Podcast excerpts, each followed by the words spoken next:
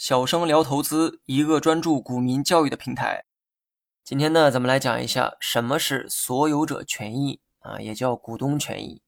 整张资产负债表分为三大项，一个是资产，一个是负债，还有一个是所有者权益。所有者权益也叫做股东权益哈。资产和负债的部分呢，已经讲完了，今天就该轮到所有者权益。光听名字很难理解何为所有者权益。但如果换一个词儿的话，你就会瞬间明白，其实所有者权益就等于公司的净资产。当你用公司的资产减掉负债的时候，得出的金额就等于所有者权益，也就是股东权益。资产减负债也可以理解为净资产，所以净资产和所有者权益代表的是一个意思哈。那为什么上市公司的财报非得用所有者权益呢？写成更容易理解的净资产，岂不是更方便吗？如果一家公司，尤其是非股份制的公司，它的净资产可以用净资产去理解。但股份制的公司，由于发行了很多股份，而这些股份都被不同的股东所拥有，所以为了更好的体现这些股东所拥有的权益，所以用所有者权益去表示公司的净资产。举个例子哈，公司的资产是五百块。负债是二百块，净资产则是三百块。三百块属于公司的净资产，而公司又被无数股东们所拥有，所以这些净资产也叫做所有者权益，也就是股东权益。汉字呢是一种很奇妙的语言哈，有时候你加一个字进去，或许就能更好的理解。比如你将的这个字加进去，所有者权益就变成了所有者的权益。所有者的权益不就是公司的净资产吗？整个公司都被股东们所拥有。当公司的净资产是三百块的时候，也就意味着这三百块属于股东们的权益。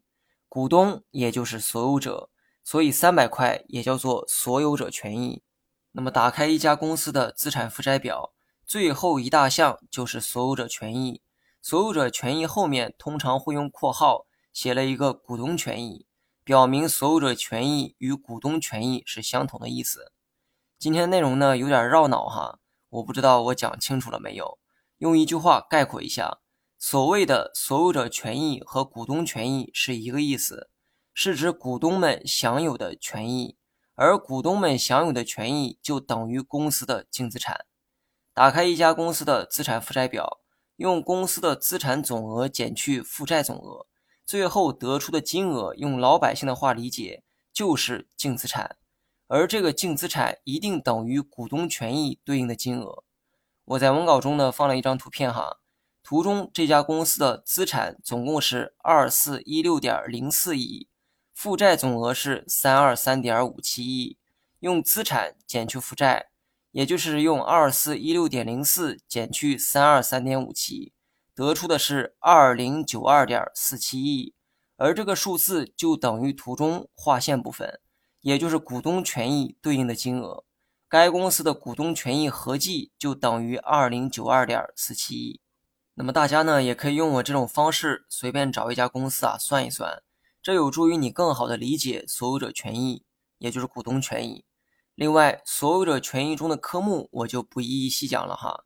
因为所有者权益对投资分析没有太大的帮助，你只需要弄明白公司的资产和负债部分就足够了。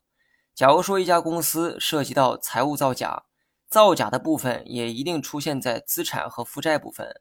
所有者权益啊，它是一个结果，它是不太可能出问题的。这就像我中午吃了两个包子，晚上吃了两个包子，于是总共吃了四个包子。但实际上，我中午只吃了一个包子。如果你判断不出我撒了谎，单看结论四个包子，你是看不出任何问题的。因为造假也要讲逻辑。我既然撒谎，中午吃了两个包子，那我在写结论的时候一定会写成总共吃了四个包子。你学会了吗？